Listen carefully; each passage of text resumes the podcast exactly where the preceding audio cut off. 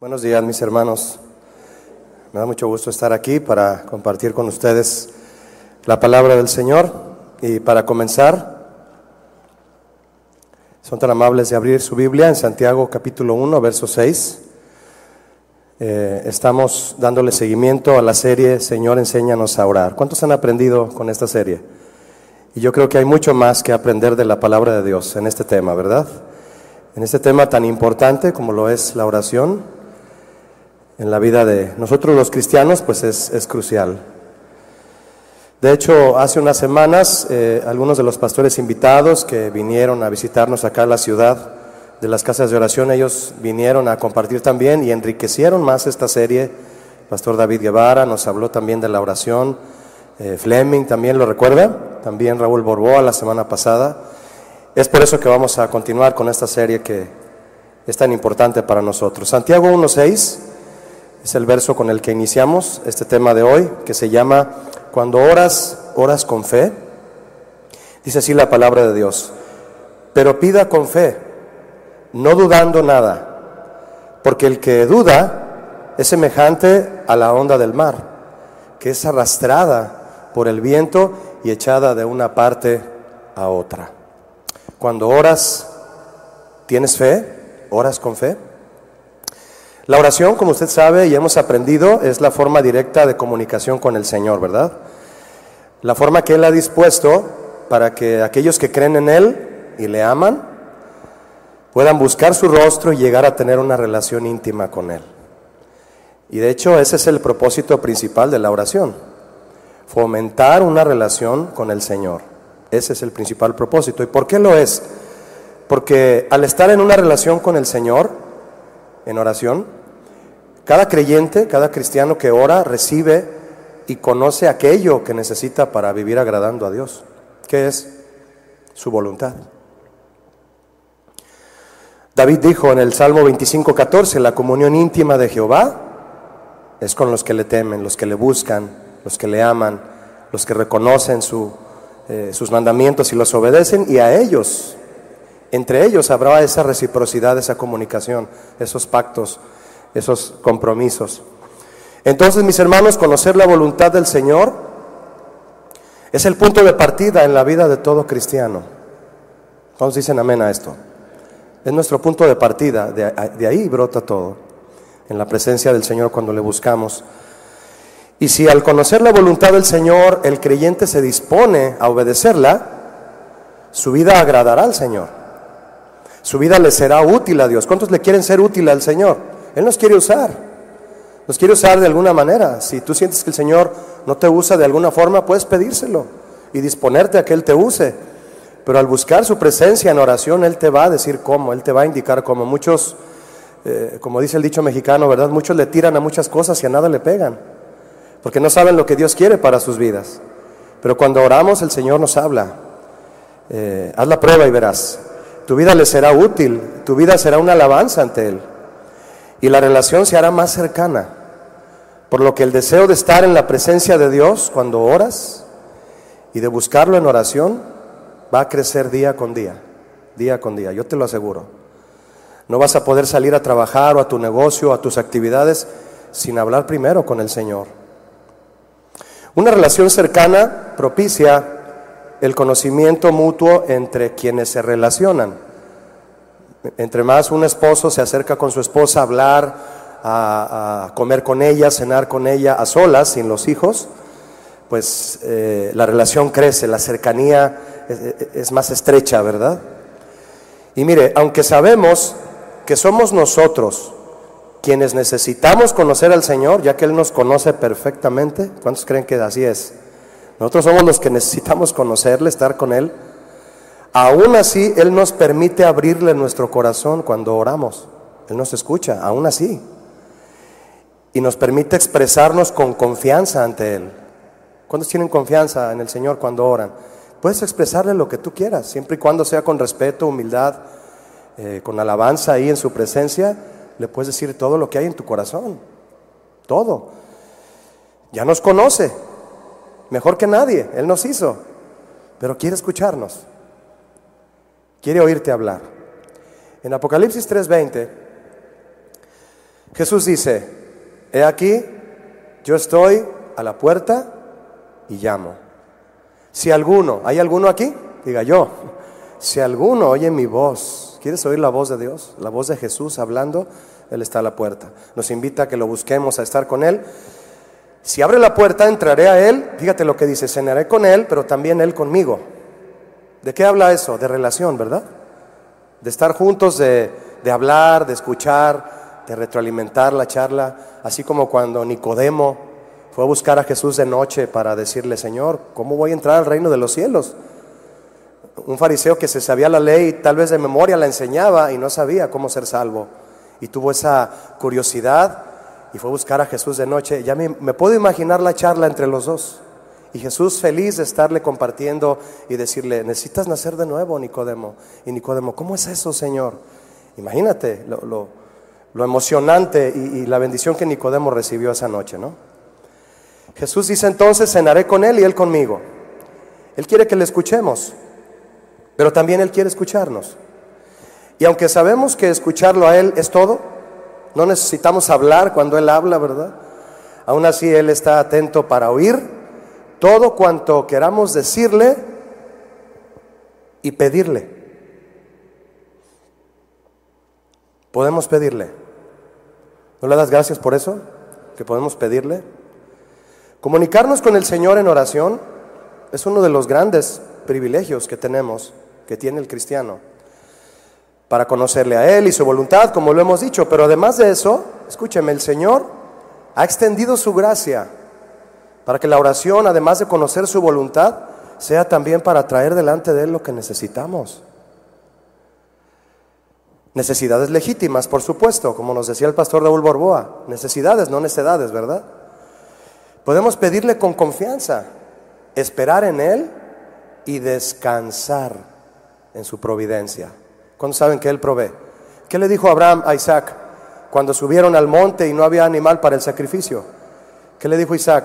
Papá, ¿dónde está el animal para el sacrificio? Está todo, la leña, el cuchillo, la soga, todo, el altar. ¿Dónde está el animal? ¿Qué le dijo Abraham a Isaac? Jehová iré, Dios proveerá. Y esa fe del Padre de la fe tocó el corazón del Señor y Dios proveyó. ¿Cuántos saben que Dios provee? Podemos esperar en Él y descansar en su providencia, mis hermanos. Por eso la pregunta, cuando tú oras, oras con fe, dice Santiago, pide con fe, no dudes. Cuando oras, oras con fe. ¿Qué dice el verso que leímos nuevamente? Si me acompaña nuevamente el de Santiago 1.6. Pida con fe.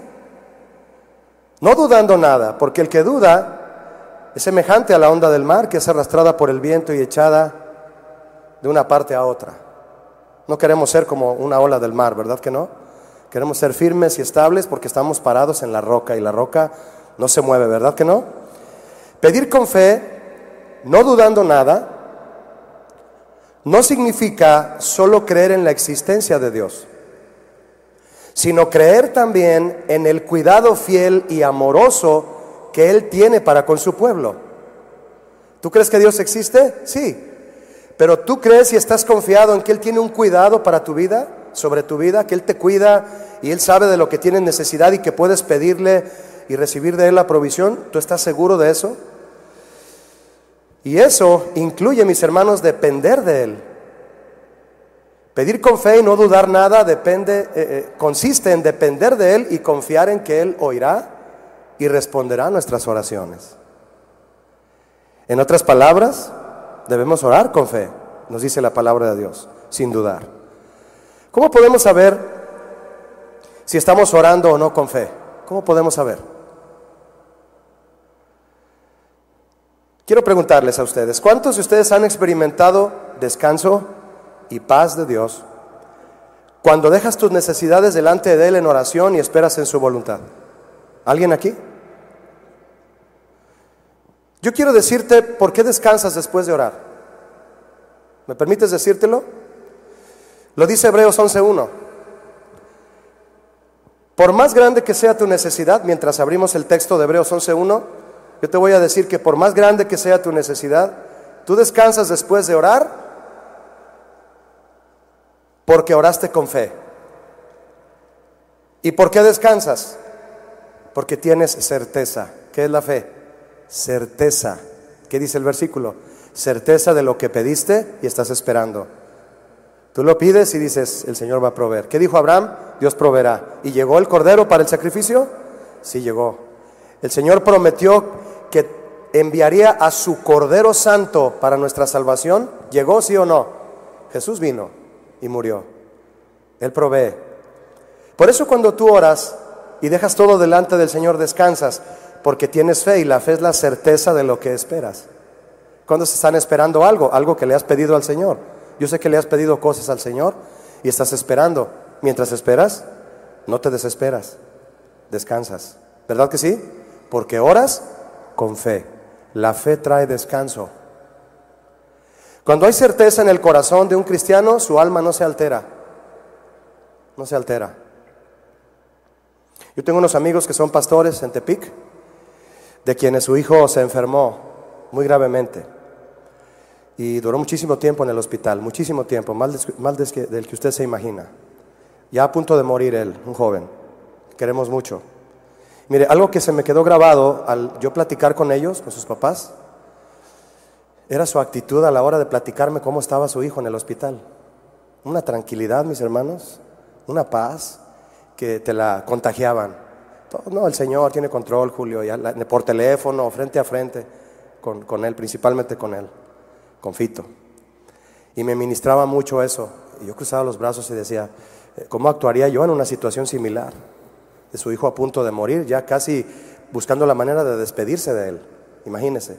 Y ahí está el hijo dirigiendo la alabanza. Ahí está en Tepic. Y esa fe a mí me, ministró muchísimo, lo, lo, trae a mi memoria ahorita, ese descanso de dejar todo en la presencia de Dios con fe, no permite que el alma se altere.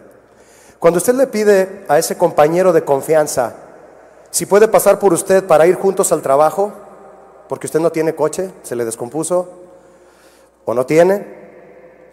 Y usted necesita que Él pase por usted a las 7 de la mañana. El hecho de que usted conozca a esa persona y saber que es amable, responsable y puntual, eso le da a usted certeza de esperarlo. ¿Verdad que sí? Y usted descansa porque no hay la más mínima preocupación de que usted llegará tarde al trabajo. Él va a llegar y voy a llegar al trabajo. Así es, así es mi amigo, es amable, responsable y pasa por mí a la hora. Imagínese el Señor cuando usted le pide algo. Si usted tiene certeza de lo que espera cuando le pide, usted va a descansar. Amén. Y por la definición de Hebreos 11.1 que estamos viendo ustedes y yo juntos, entendemos también, mi hermano, que tener fe es estar convencidos de que el Señor proveerá lo que realmente necesitamos, aunque nuestros ojos aún no vean la provisión. Porque la fe es la convicción de qué? De lo que no se ve. ¿No lo ves? Ya le pediste algo, ya le pediste una casa en puerta de hierro. ¿Y todavía no la ves? Bueno, yo no sé. Es el Señor. Lo que le hayas pedido y que esté en su voluntad, aunque no lo veas, va a llegar porque a Él le agrada que le pidamos cosas en su voluntad. Amén. Entonces es la convicción de lo que no ves. Ciertamente la fe, mis hermanos, es primeramente y ante todo para creer que el Señor es Dios. Somos salvos, salvos por medio de la fe. La fe nos lleva a creer que Jesús es Dios y, y recibimos el regalo de la salvación por el hecho de creer firmemente en lo que Él hizo en la cruz, en que resucitó y demás. La fe se aplica para creer que Él vive, que Él reina y salva, que está con nosotros y nos ama. Sí, para eso es la fe. Debemos vivir con certeza y convicción de eso. Es la primera y más importante aplicación de nuestra fe. Pero también la fe, cuando oramos, debemos aplicarla para creer que Él suplirá todo lo que nos falta, conforme a sus riquezas en gloria. ¿En quién? En Cristo Jesús. ¿Cuántos creen eso? Oramos con fe, sin dudar, dice Santiago para recibir. Alguien podría preguntarse, ¿podría alguien orar y que sus oraciones sean expresadas sin fe? Jesús sabía quiénes levantaban oraciones sin fe, sin tener nada que ver con Dios, su, su, eh, su monólogo. Es decir, oraciones sin la intención legítima de clamar sinceramente a Dios por misericordia o clamar por las necesidades del prójimo. No había ninguna de esas dos intenciones, ni clamar a Dios por su misericordia, ni clamar por las necesidades del prójimo. No. Era gente que creía en la existencia de Dios, ¿sí? Como líderes religiosos. Jesús los juzgó. Publicanos y otras personas dentro de la sinagoga y fuera de ella, ahorita lo vamos a leer, que oraban, pero que no recibían respuestas a sus oraciones y mucho menos el galardón de la presencia de Dios al no buscarle con sinceridad de corazón. Mateo 6.5 lo dice, si gusta leerlo conmigo. Mateo 6.5 dice, y cuando ores, ¿quién nos está enseñando? ¿Cuántos les gusta que Jesús nos enseñe? Dice Jesús, y cuando ores, nos está enseñando a orar, ¿verdad?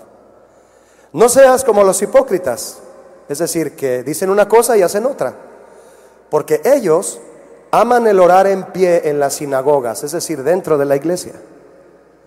Fíjese, hay gente que ora dentro de la iglesia, pero no ora con sinceridad. ¿Cuál es la intención? Para que otros los vean, nada más.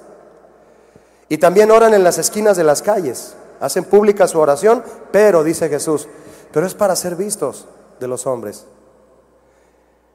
De cierto les digo que ellos ya tienen su recompensa, ya la tienen. Jesús continuó, continuó enseñando de, eh, eh, de esta lección, hablando de que, más tú, les dice, tú Entra a tu cuarto, cierra la puerta y ora a tu Padre que está en lo secreto. ¿Lo recuerda? En tiempos de Jesús y, hasta nuestros días, mi hermano, los hay todavía.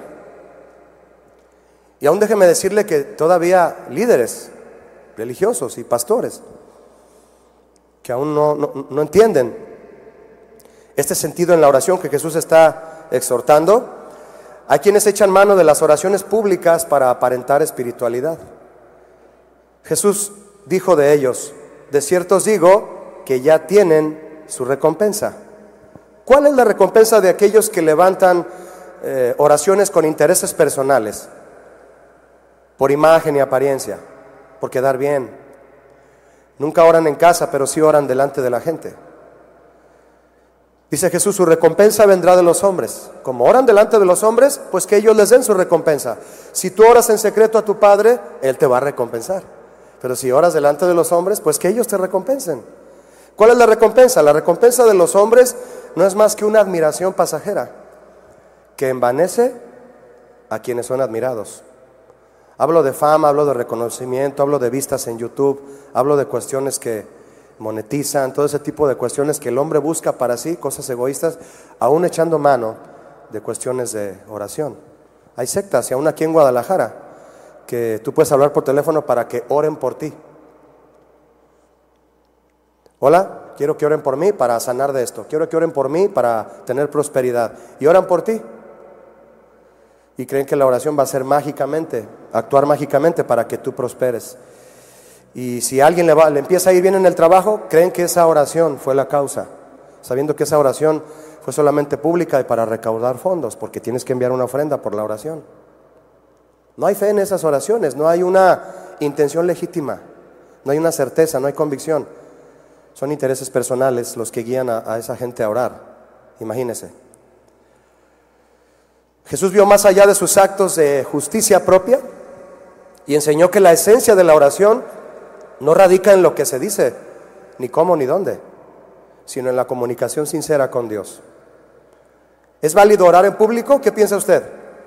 Claro que sí, pero orar solo para ser vistos, eso es solo es una indicación de que nuestra audiencia verdadera no es Dios. Queremos que nos oigan otros, pero no Dios. Verso 7 de Mateo 6, estoy en Mateo 6 todavía. Verso 7 dice, y orando, no uséis vanas repeticiones. Usted sabe a lo que se refiere aquí Jesús. Como los que no conocen a Dios. Fíjese, hay gente que usa vanas repeticiones para orar a Dios, pero sin conocer a Dios habla de los gentiles. No tienen una relación con Dios, pero sí levantan cierta, eh, ciertas frases de oración para esperar que Dios los oiga. Y dice Jesús, y piensan que por su palabrería, por hablar y hablar y hablar y hablar, serán oídos. A veces una oración sencilla desde el corazón, mis hermanos, eh, toca más el trono de Dios y su corazón que una oración larga por obligación. Algunas personas piensan que repetir las mismas palabras una y otra vez Porque estamos aprendiendo a orar, ¿verdad? Piensan que repetir las mismas palabras una y otra vez como un, como un encantamiento hará que Dios los oiga. Piensan que sus oraciones pueden ser un conjuro. Un conjuro es una orden, una invocación para que al que tú le estás hablando haga lo que tú quieres. Eso es un conjuro. No está mal acercarnos a Dios con la misma petición, eso es otra cosa. Tú puedes pedirle lo mismo todos los días porque lo estás necesitando y tu alma está acongojada, dolida por esa necesidad. No está mal pedirle a Dios la misma petición. De hecho, Jesús nos anima a que elevemos oraciones persistentes, a que seamos persistentes en la oración, pero Él condena las repeticiones triviales que no se elevan con un corazón sincero.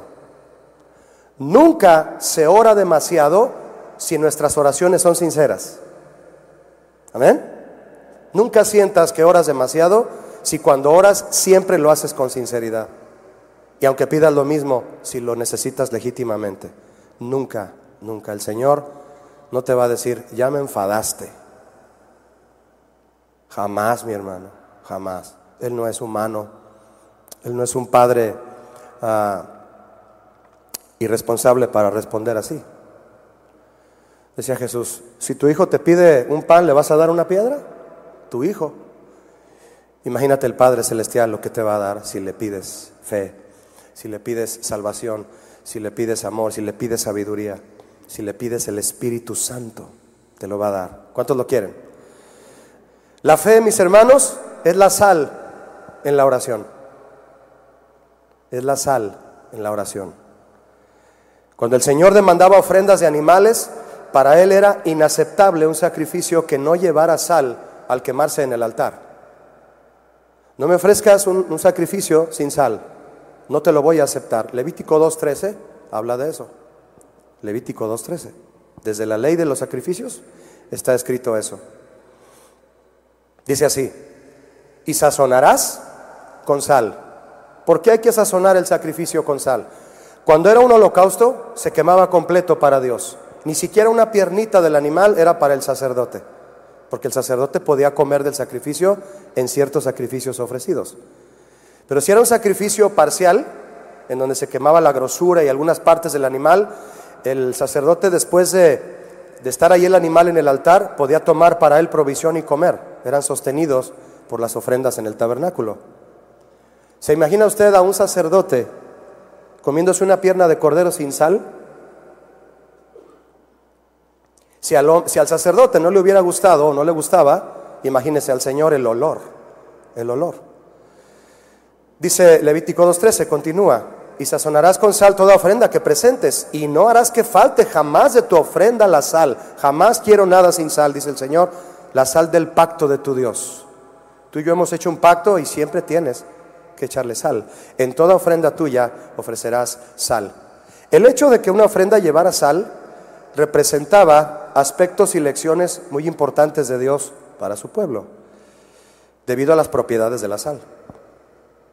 La sal penetra, cura y preserva. ¿Han comido cecina?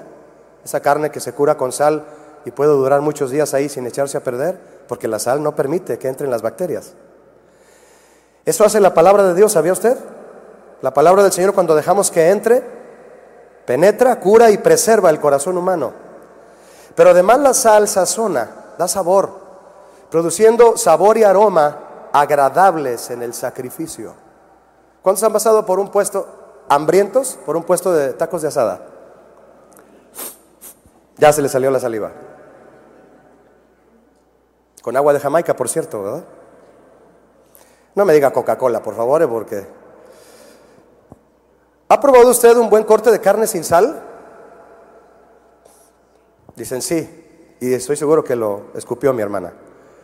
O simplemente, ¿ha probado usted unos frijoles de la olla sin sal? Yo un día le eché un cucharazo a una olla que mi esposa todavía no les echaba sal. Desconocí el platillo. Y es mi platillo favorito, con cilantro y cebolla y salsa mexicana. ¿Sin sal los frijoles? No, es imposible comérselos, ¿no?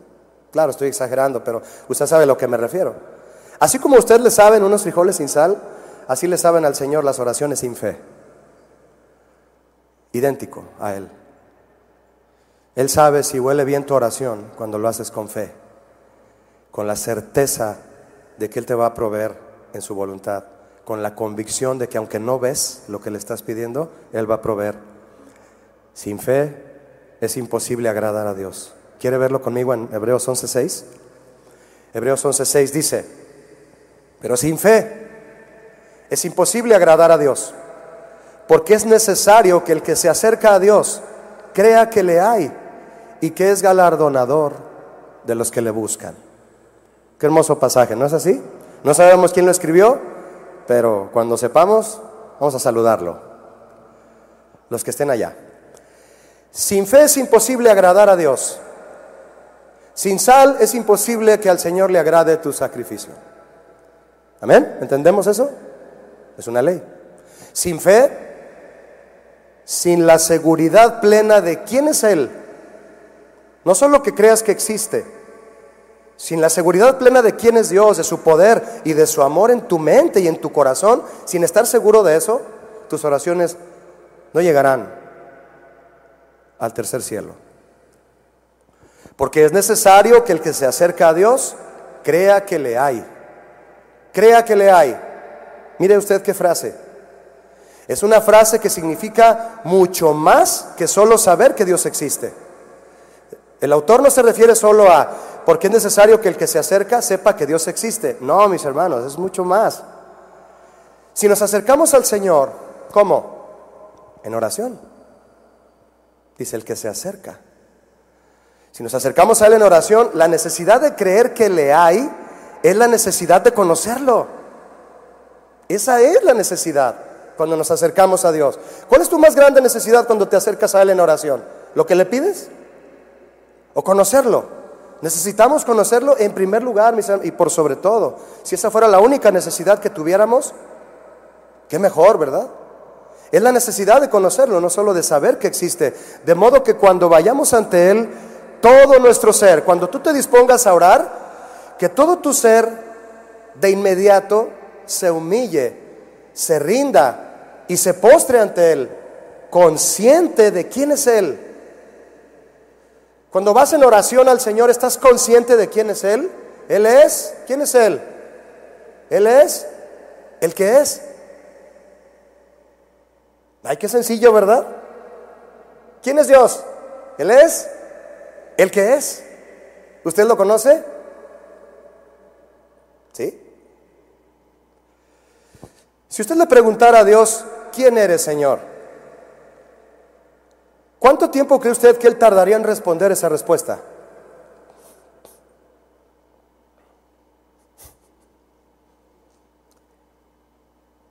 ¿Sabe cuánto tiempo tardaría el Señor en responderle a usted?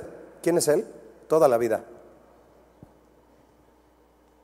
Necesitamos toda la vida, mis hermanos, y, mis hermanos, y toda la eternidad para conocerlo. ¿Sí me explico? Toda la vida. Es por eso que cuando Moisés, estando frente a la zarza, y Dios lo envía a Egipto a liberar a Israel, eh, Moisés ya se va y voltea y le dice, mm, y si me preguntan quién me envía, ¿qué les digo, Señor? ¿Qué le dijo el Señor? siéntate para explicarte quién soy, porque va para largo. No, le dijo, diles que yo soy, te envía. Qué respuesta, ¿no? ¿Sabe a qué invita esa, esa frase, el yo soy? Nos deja curiosidad para, eh, sí, eres, eh, dices que eres yo soy, pero te quiero conocer. Por eso el Señor dice, yo soy el que soy, para que te dé curiosidad de conocerlo y saber quién es. Y vas a tardar toda la vida en conocerlo. ¿Cuántos ya han empezado a conocerlo? El Señor solo le dio un resumen a Moisés, yo soy el que soy.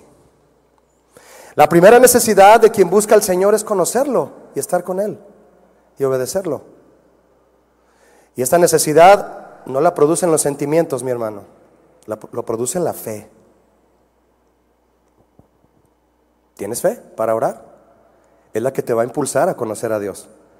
Es por eso que cuando la fe es probada, cuando las pruebas llegan y prueban tu fe y la hacen más pura que el oro, aunque este es perecedero, dice la Biblia, pero tu fe termina siendo una alabanza cuando Cristo te ve y cuando venga. Es por eso que cuando la fe es probada, crece ¿Cuántos quieren que su fe crezca? Jesús a quienes se le acercaban a pedirle un favor de sanidad, aquella mujer eh, que le dijo, sana mi hija, te lo pido. Y él le decía, mujer, yo, yo he sido enviado a los hijos de Israel, no a los paganos. Y ella, eh, no puedo darle el pan de los hijos a los perrillos. Y ella le dijo, sí, Señor, pero aún los perrillos comen de las migajas que caen de la mesa de los hijos. Y él volteó con una cara eh, sorprendida y le dijo, mujer, grande es tu fe. O sea que hay tamaños de fe. ¿Qué cree usted? Sí. Jesús dijo, si tuvieres como un granito de mostaza, ya sucederían muchas cosas en tu vida, pero ni eso tienes. Cuando la fe es probada, crece, mis hermanos, y hace que nuestro deseo de buscar a Dios también crezca. Aún por encima de la influencia de nuestros sentimientos por las circunstancias. El Salmo 55, 17 dice esto, tarde, mañana y a mediodía, clamaré y oraré y él oirá mi voz. ¿Ya vio a qué horas? Dice el salmista. ¿A qué horas dice el salmista? Tarde, mañana y a mediodía oraré todo el día. ¿Recuerda la enseñanza del pastor Chuy? Orad sin cesar. Todo el día suspiramos pidiendo cosas al Señor, alabándole. Él oirá nuestra voz. Hay una gran diferencia, mis hermanos, entre orar solo con los sentimientos y orar con fe. ¿Sabía usted? Podemos orar solo con los sentimientos. Ahora, no es malo que los sentimientos estén involucrados cuando oramos. Al contrario, de hecho nuestros sentimientos nos ayudan a ser expresivos con el Señor. A un hombre, si, recurre a sus sentimientos que tiene por su esposa, eso le ayuda a ser expresivo con ella a una mujer igual, que de hecho son mucho más expresivas, ¿verdad? Eh, y le expresan a su esposo cuando lo aman, a sus hijos, son expresivas y, son kinestésicas, les gusta abrazarlos, tocar. al hombre que recurre a sus sentimientos también, nos ayudan a expresarle a Dios lo que sentimos. Pero si no hay fe cuando oramos y una fe probada, entonces procuraremos orar solo para sentirnos bien Tú puedes dar gracias por los alimentos y comer a gusto después de dar gracias. Pero, ¿cuál es la esencia de tu oración cuando te sientas a la mesa a comer y recordar que Dios ha suplido lo que está en tu mesa? Decirle de manera profunda, Señor, tomarle de la mano a tus hijos, a tu esposa, o simplemente levantar las manos o inclinar tu rostro humildemente, decirle, Señor, esta comida tú la pusiste aquí. ¿Cuándo dicen amén a eso? No fui yo, Señor, eres tú. Tú nos das el pan de la tierra y tú lo has puesto aquí, Señor. Gracias. Por favor, dale de comer a esta familia que no tiene trabajo y el Señor pone ahí en tu corazón. Envíales una ofrenda. Y esa comunión sincera y con fe y con amor, ahí Dios te habla y ocurren cosas tremendas en una simple oración por los alimentos. Imagínate en un tiempo de oración exclusivo, en una audiencia que tú tengas con Dios, lo que puede suceder ahí. Cuando oramos solo con los sentimientos, lo hacemos para sentirnos bien, valga la redundancia. ¿Y qué va a pasar? Que nuestra búsqueda de Dios en oración no será consciente ni constante. Cuando oras no serás ni consciente de hacerlo, lo harás por rutina, ni serás constante. Un día sí, cuatro días no, etc. Cuando Jesús oraba en el Getsemaní, lo hizo muchas veces, muchas veces fue al Getsemaní. Pero usted sabe a qué ocasión me refiero, a esa ocasión en la que sudando como grandes gotas de sangre, dice Lucas, en el Getsemaní, antes de morir, orando antes de lo que estaba a punto de pasar, yo le pregunto, ¿por qué razón cree usted que oraba? ¿Para evitar la copa? ¿Evitar la cruz? ¿Y sentirse bien? Ay, ya el Señor me permitió, no voy a, a tomar esta copa. No, pues estaba orando dispuesto a sufrir y convencido del plan que Dios tenía a través de su sacrificio. ¿Qué piensa usted? Lo último, ¿verdad? No oraba para buscar la manera de sentirse bien. No. Oraba, oraba para afirmar la voluntad de Dios en él y aventarse a hacerla. A poner las manos y los pies. Y vengan los clavos. Buscar al Señor, mis hermanos, solo por sentimientos, para sentirte bien, te hará pensar que orar es solo una obligación. Pero buscar al Señor con fe, creyendo que le hay, con el deseo de conocerle, estar con Él y obedecerlo, eso te hará saber que orar es una necesidad.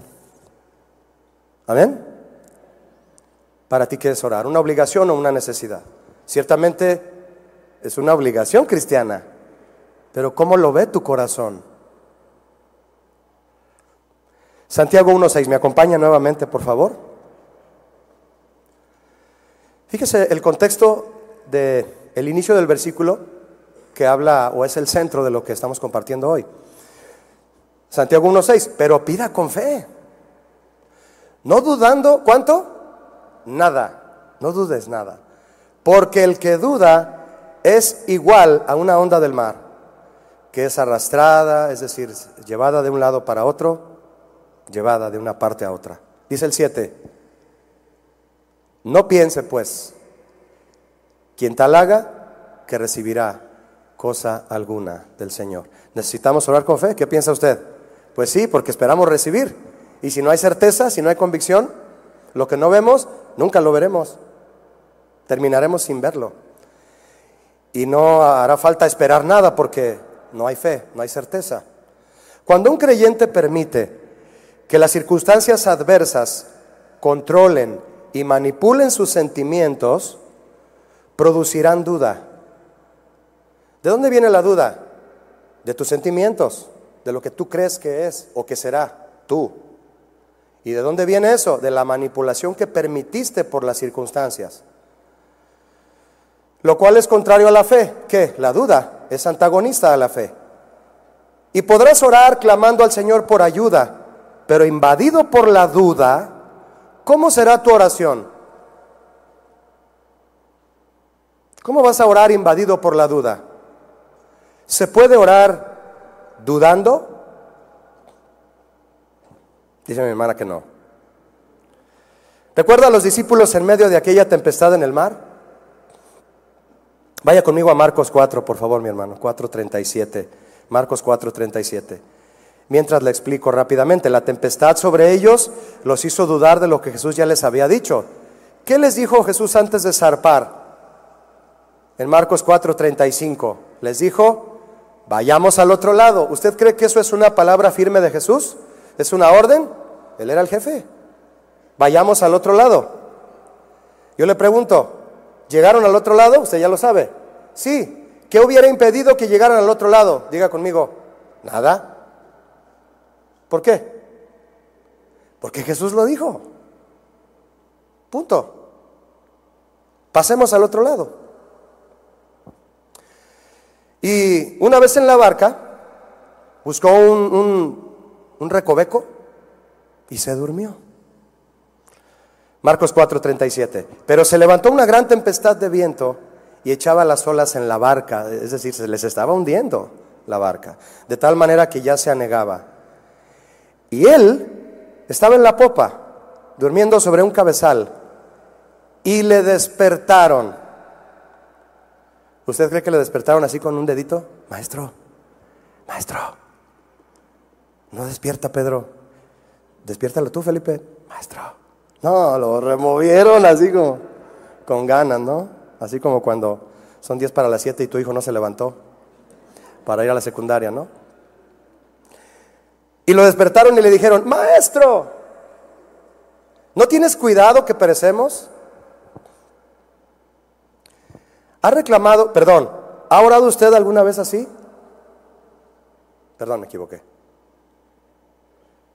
¿Ha orado usted alguna vez así? Señor, ¿qué no ves que estoy sufriendo?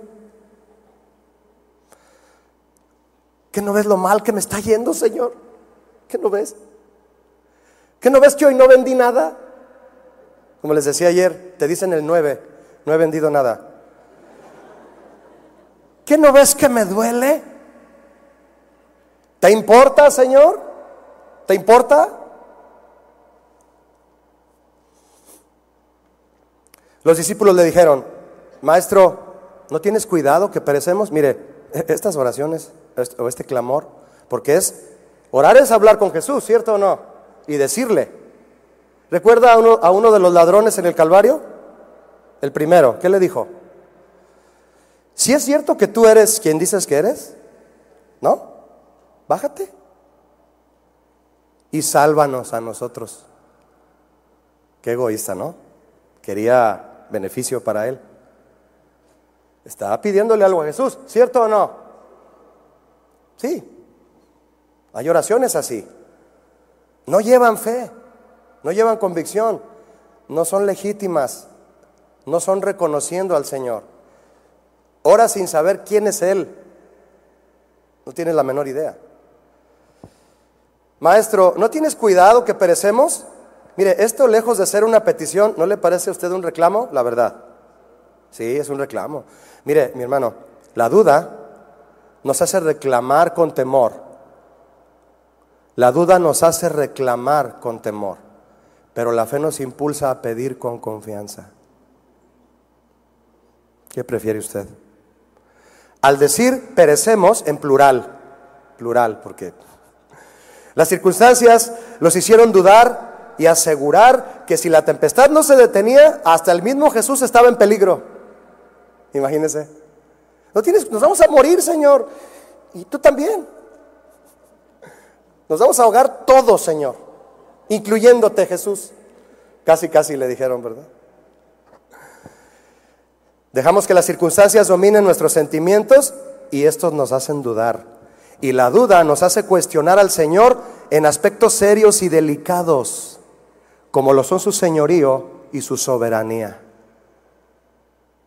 Bájate, sálvate y sálvame a mí, si es cierto que eres quien dices que eres. Nos hace cuestionar cosas serias y delicadas de su señorío y de su soberanía. Jesús no se iba a bajar, ni lo iba a bajar a él, ni al otro que fue humilde. Los tres murieron, pero solo a uno se lo llevó al paraíso, ¿verdad que sí? Porque no le pidió que lo bajara. Tal vez en el fondo sabía que esa no era su voluntad. No me bajes, Señor, yo merezco estar aquí. Tú no, tú eres inocente, pero yo, yo me merezco esto y más. Solo acuérdate de mí cuando vengas en tu reino. Esa es una oración de fe. Eso es fe, ¿o no, mis hermanos? No cuestionemos a Dios en aspectos serios y delicados como su señorío y su soberanía, poniendo en tela de duda su cuidado hacia su pueblo. Él te cuida, no lo dudes. Aún encima de lo que estoy pasando, sí. Marcos 4, 39. Y levantándose reprendió al viento y dijo al mar, calla, enmudece. Y cesó el viento y se hizo grande bonanza. ¿No le da paz esto? ¿Cuánto sienten paz al leer este versículo? Podemos hacerle, aunque ya estoy oliendo a menudo, ¿verdad? así, ¿no? Y les dijo en el 40, ¿qué les dijo? ¿Por qué estáis amedrentados? ¿Por qué dudan? ¿Cómo? ¿No tienen fe? ¿No tienen fe? Le voy a preguntar algo, mi hermano. ¿Respondió Jesús a su petición, aunque estaba llena de duda eh, por el control que permitieron por las circunstancias de la tempestad? ¿Respondió Jesús? ¿Sí? Paró la tempestad. Así es el Señor. Así es el Señor. Nos estira la mano en el pozo donde nosotros decidimos meternos. Sí, pero además les dio una gran lección. Les dijo, ¿por qué duda? ¿No tienen fe? A los discípulos la duda los hizo olvidarse del poder y del cuidado de Jesús sobre sus vidas y los impulsó a exigirle a Jesús egoístamente que los salvara. A exigirle egoístamente, sálvanos. Santiago, Santiago 1.8, nuestro pasaje eh, central, dice lo siguiente, Santiago 1.8. Aquí el apóstol expresa la consecuencia de dudar, mis hermanos. ¿Cuál es la consecuencia de dudar? ¿Quiere verla? El hombre de doble ánimo es inconstante en todo lo que hace. Todos sus caminos se refiere a todo lo que hace. ¿Qué es todo lo que haces? Todo. Dudas en el trabajo de la bendición de Dios. Dudas en el negocio de que Dios tiene un propósito. Dudas en tu familia de que Dios... Dudas en todo. En todos sus caminos, dice Santiago, en todo lo que hace, plan, todo, eh, como duda. ¿Cuál es la consecuencia de la duda? Inconstancia. No permaneces. Vas de un lado a otro. Estás firme en una cosa, al siguiente día ya no. No hay certeza, no hay convicción. En pocas palabras, no hay fe. La duda nos aleja de la personalidad de Jesús, de su calor, de su cuidado y de su soberanía. Pero la fe nos impulsa a conocerlo más y a ser mejores como cristianos e hijos de Dios. ¿Cuántos quieren ser mejores hijos de Dios? Por supuesto que tenemos, debemos de tener esa, ah, esa visión, ese proyecto personal de ser mejores como hijos de Dios. Segunda de Pedro 1.5, ¿gusta leerlo conmigo? Aquí en este pasaje, segunda de Pedro 1.5, Pedro exhorta a los cristianos a crecer. ¿Cómo crecemos? ¿Cómo vas a ser un cristiano mejor cada día? Escúchame, alimentando tu fe. Tu fe te lleva a creer algo. Alimenta eso que crees para que te llenes más, más de todo eso y tu fe se haga más grande y tú seas más firme y no seas inconstante y no seas de doble ánimo. Alimenta tu fe. Mira, lo que dice Pedro. Vosotros también poniendo toda qué? ¿Me ayuda en voz alta? Diligencia. ¿Diligencia para qué? ¿Disciplina para qué? Para orar, por ejemplo. De eso estamos hablando, ¿verdad? Para venir a la iglesia puntuales, para tal vez quisiste entrar al instituto bíblico para estudiar, diligencia, es decir, hazlo así como los que les gusta ir al gimnasio, ¿verdad? Todos los días, o correr o hacer un ejercicio, se necesita diligencia. Eh, disciplina. Por esto mismo, les dice Pedro, añadan, no la dejen así, añádanle a vuestra fe, ¿qué? Virtud, ¿qué es virtud?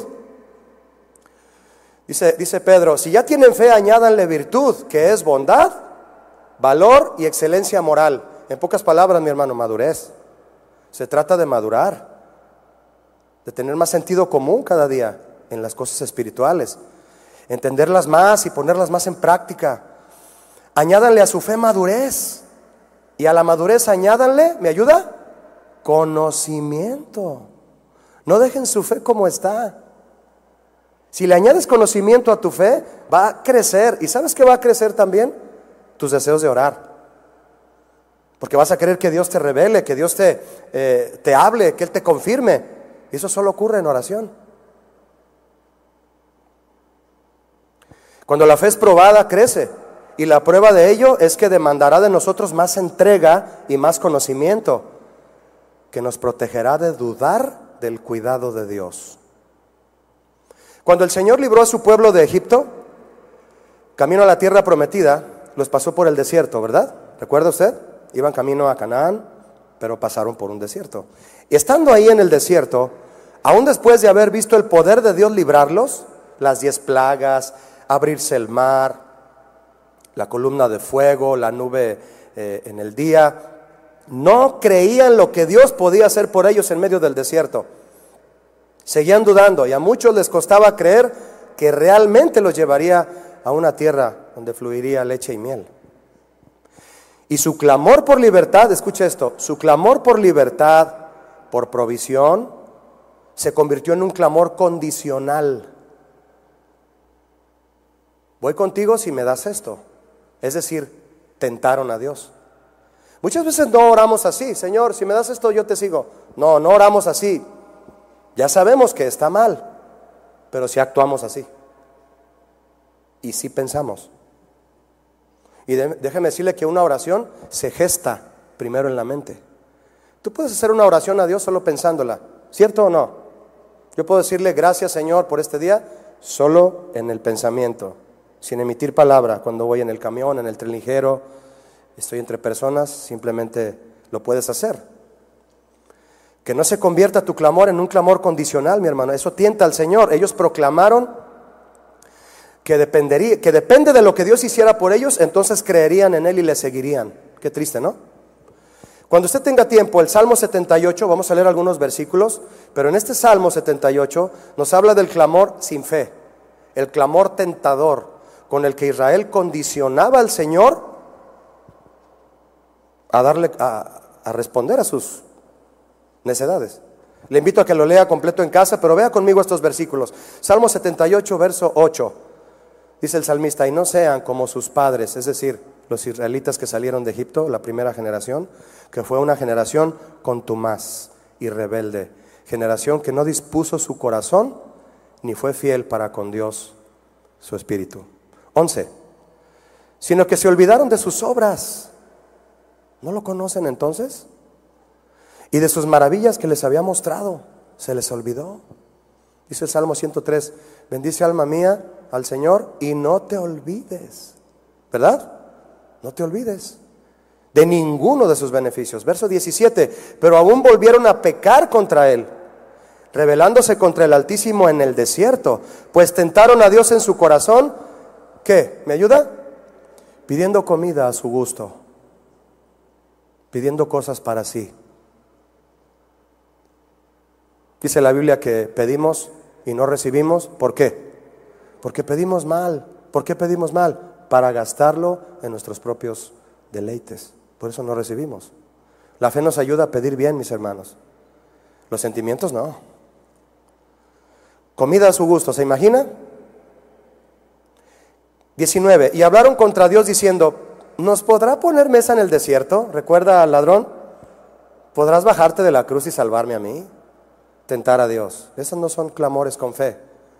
No es una oración, una expresión a Dios con una fe legítima. ¿Nos podrás alimentar en el desierto, Señor? ¿De verdad? 20. He aquí, ha herido la peña. Fíjense lo que hizo el Señor, está diciendo el salmista. ¡Ey, atención! Hirió la peña, que representa a Cristo. Cristo fue herido y brotaron agua. ¿No le brotó agua a Jesús? Que representa nuestro, eh, el saciar de nuestra sed. Brotaron aguas y torrentes inundaron la tierra. ¿No salió agua de una roca y saciaron su sed? Y los israelitas, pues sí, pero queríamos pan. Oh, ¿No les dio maná del cielo? Sí, pero queríamos carne. ¿No les envió codornices?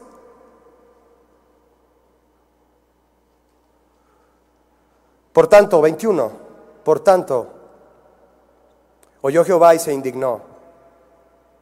Se encendió el fuego contra Jacob, que es Israel, y el furor subió también contra Israel. Por cuanto no habían creído a Dios, dice el 22, ni habían confiado en su salvación. Mira hermano, ciertamente Muchos salieron de Egipto, como usted y yo salimos del mundo. ¿Cuántos vienen de Egipto? Simbólicamente, ¿verdad? Dios nos libró. ¿Cuántos están camino a Caná en el desierto, Canaán? Vamos en un desierto. Bien, ciertamente muchos salieron de Egipto con grandes heridas en su corazón. ¿Tú saliste con heridas en tu corazón de Egipto? También, no lo niegues. Traemos cuestiones del pasado que hay que sanar, todos, con resentimientos y amarguras, debido a la mano dura y al maltrato del enemigo, del pecado, de Faraón. Durante 430 años fueron cautivos Israel en Egipto. Y en todo ese tiempo de maltrato, denigración y menosprecio por parte de los egipcios, el corazón de muchos se endureció. ¿Está tu corazón endurecido? Y aunque clamaban a Dios por libertad, muchos de ellos se conformaban a las circunstancias y a ser esclavos el resto de su vida. Moisés, si para eso nos trajiste al desierto, mejor regrésanos a Israel, a Egipto, perdón. Regrésanos. Allá había puerros, pepinos, ajos y cebollas. Allá comíamos bien. Aquí solo hay un pan raro y agua de la peña. Sí, te hidratas y te carbohidratas. Para el desierto, y carne, proteína. El Señor sabe cuál es la dieta correcta. Pero su corazón se endureció y se conformaban a las circunstancias y, preferían regresar a ser esclavos toda su vida. Muchos se han regresado de la vida cristiana. En vez de hacer crecer su fe, han apostatado de la fe. Y dejar de creer que el Señor respondería a sus plegarias de libertad. Dejaron de creer. Y muchos quedaron, dice la Biblia, que murieron en el desierto. Sus plegarias de libertad, de amor, de sanidad y de prosperidad, las dejaron. Si nuestro clamor, mis hermanos, ante el Señor se ha convertido en un clamor condicional, si tu clamor se ha vuelto en una oración condicional, podemos pedirle perdón a Dios y pedirle también con toda nuestra fe que nos sane. ¿Cuántos necesitan sanar? Sí, porque tal vez hay alguna cuestión de amargura en tu corazón que te impide que recibas la gracia de Dios. No oras con fe. Ya no crees que Él podrá eh, proveer. Podemos pedirle que nos perdone con toda nuestra fe, que nos sane y que nos dé sabiduría para buscarlo y orar correctamente. Mire por favor Santiago 1.2. El mismo texto que estamos usted y yo leyendo, mire el contexto, por favor. Hermanos míos, primero dice Santiago, hermanos míos, tened por sumo gozo cuando os halléis en diversas pruebas, sabiendo, sabiendo, no es sorpresa, sabiendo, ya saben que la prueba de vuestra fe producirá produce paciencia. ¿Por qué el Señor nos pide reaccionar con gozo cuando hay pruebas? ¿Por qué, mi hermano? ¿Tienes pruebas? Sonríe. ¿Tu hijo está en el hospital? Gózate. Ay. ¿Por qué el Señor nos pide reaccionar con gozo cuando hay pruebas? Porque las pruebas son una gran oportunidad para acercarnos a Él en oración, ¿sí o no? Y número dos, porque las pruebas perfeccionan y afirman nuestra fe, haciéndonos más dependientes de Él y pacientes para ver realizada su obra en nosotros, para ver lo que Él quiere hacer mientras está la prueba. ¿Y qué es lo que Dios quiere hacer en nosotros, mi hermano? Lo dice el verso 4. Tenga la paciencia, su obra completa. ¿Cuál es la obra de Dios en tu vida? Si eres paciente y tienes fe en Él, vas a ser perfecto y cabal, sin que te falte cosa alguna. ¿Cuántos quieren sanar? ¿Sí o no? ¿De qué, Julio? De eso que necesitas sanar. ¿No lo sabes? Pues pídele a Dios sabiduría.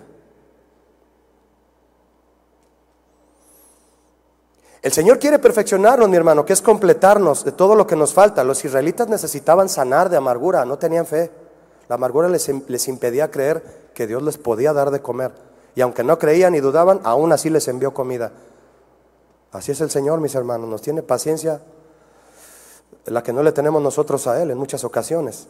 El Señor quiere que seamos, dice el, dice el pasaje de Santiago, perfectos y cabales, completarnos en todo lo que nos falta, de todo lo que nos fue robado o que no logramos alcanzar cuando vivíamos sin Él. ¿Hubo algo que no alcanzaste cuando no eras cristiano y todavía estás amargado por eso? ¿Te duele algún divorcio? ¿Te duele alguna situación difícil?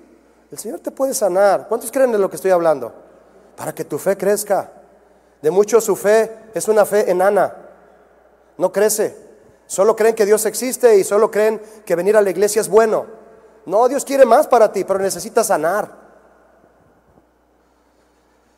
Porque Él nos quiere completos, maduros y cabales. La palabra cabales significa entero, pleno. Fíjese lo que significa cabales en el griego. Completamente sano. Deja que el Señor te diga lo que te falta, déjalo completarte, déjalo sanarte. Eso hará brillar tu fe y la hará inquebrantable y jamás volverás a dudar. Verso 5 de Santiago 1. Y si alguno de vosotros tiene falta de qué? ¿De dinero? ¿De casa? ¿De bienes?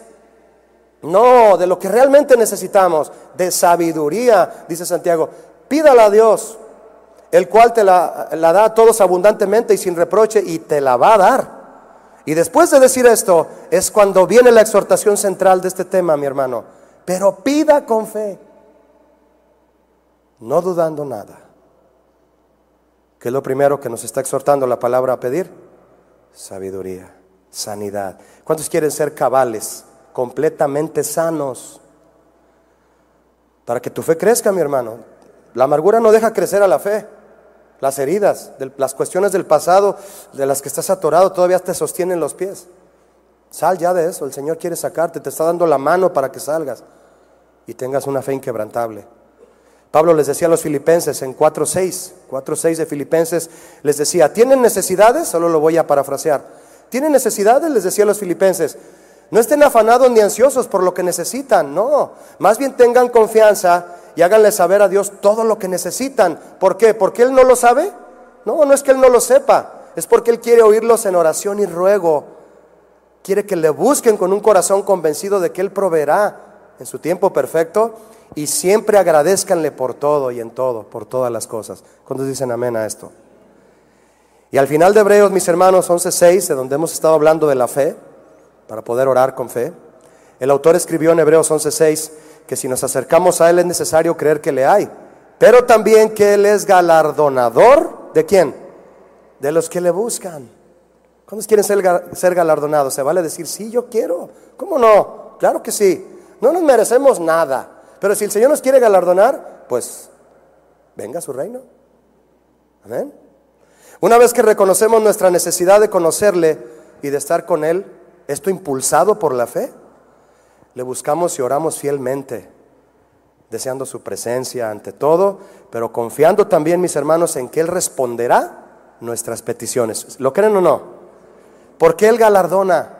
La palabra galardonar significa premiar. pero no lo merezco, Julio. Pero Él quiere galardonarte. Pero no sé si le pide esto y quiera dármelo. ¿Es legítimo? ¿Es su voluntad? Pídeselo. Es que pequé tanto, Julio, hice tanto mal que no sé si Él quiera sanarme, no sé si Él quiera hacer esto por mí. Pídeselo. Si los israelitas sin pedirle les dio maná y codornices y agua, ¿te imaginas lo que puede hacer por alguien que insiste en orar con fe y con sinceridad? Él los galardona, aunque no lo merezcan. Así como aquellos que se levantan oraciones con intereses personales reciben recompensa de los hombres, todo aquel que lo busque con sinceridad y plena confianza será galardonado por él. Y finalmente, mis hermanos, Mateo 21, 21, para terminar, Mateo 21, 21, el Señor Jesús hablando, Él responde y dice, de cierto os digo que si tuviereis fe, y no dudareis, no solo haréis esto de la higuera, él había proferido que una, higuera se secara y se secó, sino que, sino que si a este monte le, le dices, quítate y échate en el mar, será hecho. Las afirmaciones de Jesús, mis hermanos, como esta, de que si tenemos fe y no dudamos podemos mover montañas, a muchos les causa controversia. No, mire, Jesús no está sugiriendo que la oración sea usada como magia o conjuro para mover montañas como se desee. No, lo que está haciendo Jesús con esta expresión es señalar con firmeza la falta de fe que les impide a muchos recibir los milagros de Dios. Jesús está como haciendo una hipérbole. Es que, ¿cómo no tienes fe? Es que si tuvieras fe, hasta esa montaña moverías. Es una hipérbole. Es, un ejemplo. Por supuesto que la montaña no la vas a mover, pero está hablando de las montañas de tu vida. ¿Cuántos dicen amén a eso? Así como su cuidado tierno, no dudarías de eso, su cuidado tierno y detallista en todas las áreas de la vida. Muchos dudan de los milagros de Dios grandes y hasta dudan del cuidado tierno y detallista de Dios. No, y mire lo que dice el verso 22 de Mateo 21. Y todo lo que pidiereis en oración, creyendo, lo recibiréis. Ya sabemos que ese todo no lo es todo, ¿verdad? Esto que dice Jesús no garantiza que podemos conseguir todo lo que, lo que pedimos.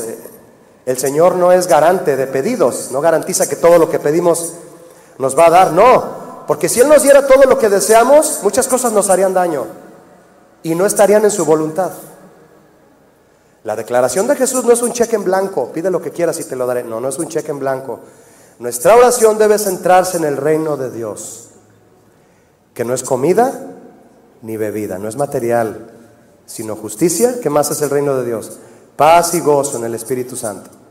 Entonces, mis hermanos, oramos con fe para recibir lo que pedimos, pero si no lo recibimos, lo que importa es que al poner toda nuestra fe cuando le buscamos, Él se agrada de nuestras oraciones porque son sacrificios con sal. Amén. Y si nuestras peticiones están en su voluntad, él se sentirá gustoso de contestarlas. Amén. Cierra tus ojos, por favor, si eres tan amable.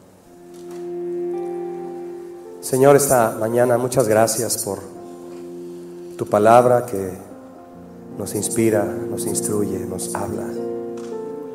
Muchas gracias por tu amor y tu misericordia. ¿Quieres ponerte de pie, mi hermano, y con nuestros ojos cerrados y nuestro rostro inclinado?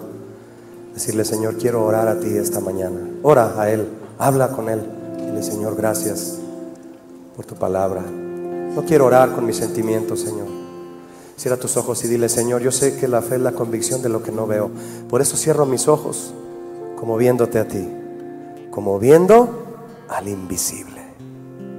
Así me sostengo, viéndote a ti, Señor, aunque no te veo, pero sé que estás ahí porque por esta fe que tú me has dado fui salvo, Señor, y creo en ti. Y con esta fe voy a buscar tu rostro todos los días. No me dejaré llevar por mis sentimientos. Yo no vivo por sentimientos. Ya no vivo ni siquiera en la carne, no vivo cosas humanas. Para mí todo es en la fe del Hijo de Dios que murió y se entregó por mí. Levanta tu voz un poco más, no tengas temor, mi hermano. Oremos juntos aquí. Llenemos esta casa de oración con oración, ¿te parece? Señor, gracias. Oramos con fe. Y yo te pido esto, Señor. Dame más sabiduría. Sana a mi hijo, sana a mi hija, sana a mi madre. Sáname de esta enfermedad, Señor. Ten misericordia de mí. Atiende mi clamor, Señor. Yo creo en ti. Cuando tú quieras responder, será el tiempo perfecto, Señor. Pero yo descanso cuando te busco con esta fe. Que tú me ayudas a, a que crezca, Señor, con tu conocimiento, con la madurez que deseo tener día con día. Señor, sáname. ¿Por qué no levantas tu voz y le dices, quiero ser cabal, quiero ser completamente sano, Señor, en mis, en mis pensamientos, en mi corazón? Si es que hubo algo en el pasado que me hizo daño, tal vez eso que me hizo daño, Señor, me hace sentir amargado, me detiene, me obstruye, Señor, sentirme con confianza de acercarme a ti. Y el que se acerque a ti, el que se acerca a ti necesita creer que tú existes y que tú, Señor, amas, que tú provees, que tú cuidas, que tú eres detallista, que eres amoroso, que estás ahí, que nunca nos dejarás. Eso es creer que le hay y que tú estás ahí, Señor. Gracias, Señor. Queremos buscarte como tú nos dices en tu palabra. Amén. Vamos a adorarle.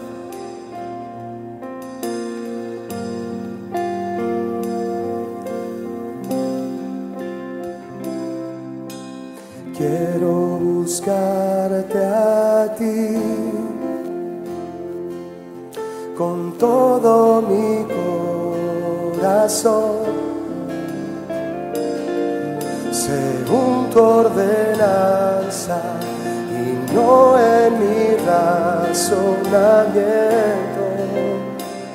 Dile a él, quiero buscarte a ti con todo mi corazón,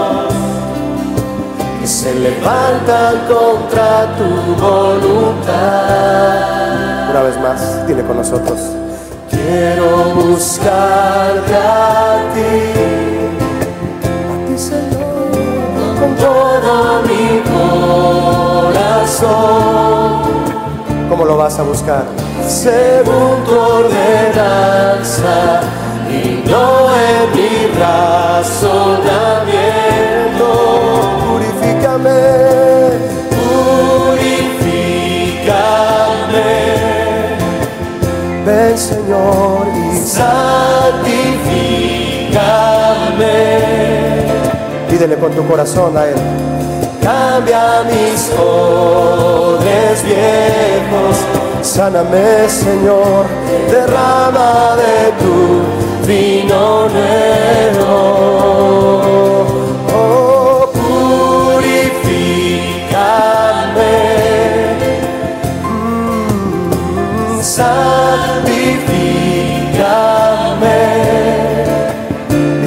y dile, derriba mis argumentos que se levantan contra tu voluntad.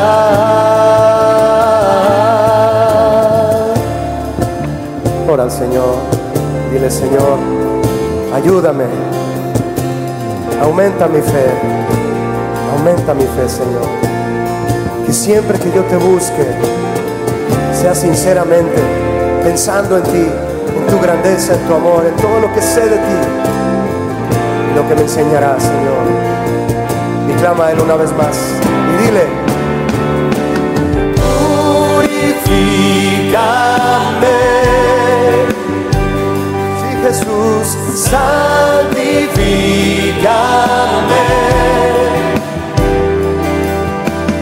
Cambia mis azotes viejos.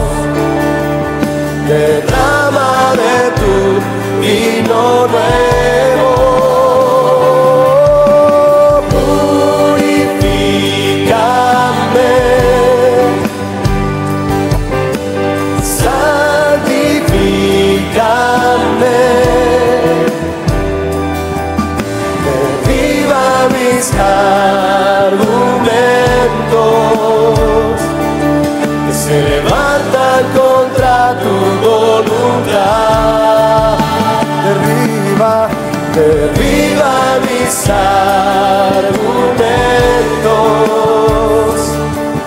Se levantan contra tu voluntad.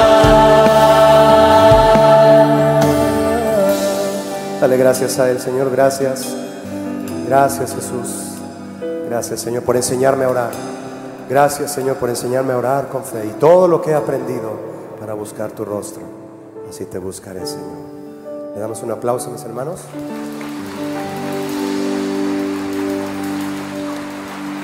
Amén. Antes de irnos, ¿cuántos quieren cantar una alabanza al Señor que afirme nuestro corazón?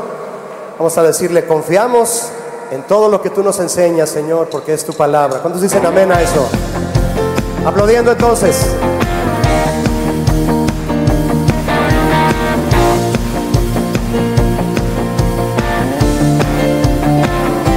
Amamos tu palabra, Señor.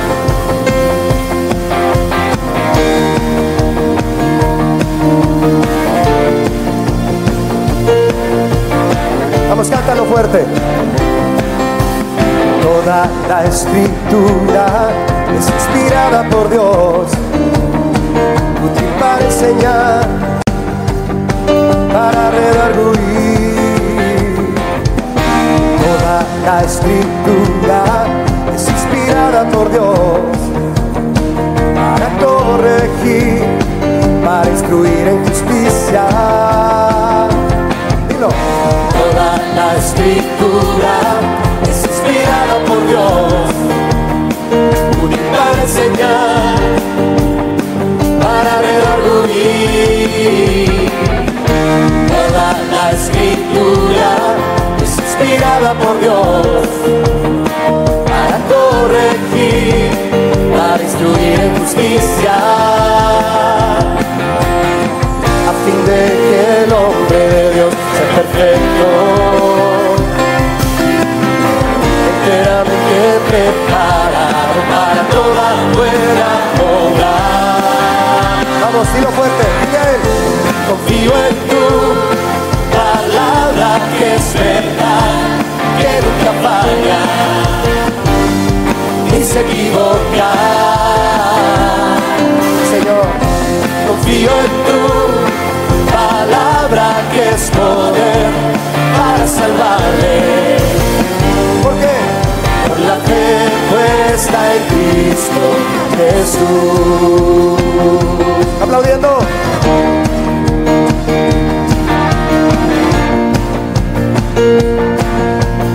Dilo otra vez. Toda la escritura, vamos. Toda la escritura es inspirada por Dios. Toda útil para enseñar y para redarguir. Toda la escritura es inspirada por Dios para corregir, para instruir en justicia, a fin de que el hombre, dilo, a fin de que el hombre de Dios sea perfecto, enteramente preparado para toda buena obra. Vamos, dile a él, confío en tu palabra que es verdad, que nunca falla, no, no, ni se equivoca. Confío, confío en tu palabra que es poder para salvarme. Por la fe puesta en Cristo. Vamos, dilo. Confío en tu todos, palabra que es verdad que nunca falla, nunca falla, ni se equivoca. Confío en tu palabra que es poder para salvarme. Por la fe puesta en Cristo. Confío en tu palabra que es verdad, que nunca falla, nunca falla, ni se equivoca. No, confío en tu palabra que es poder para salvarme. Dilo fuerte. Por la fe puesta en Cristo Jesús. Amén.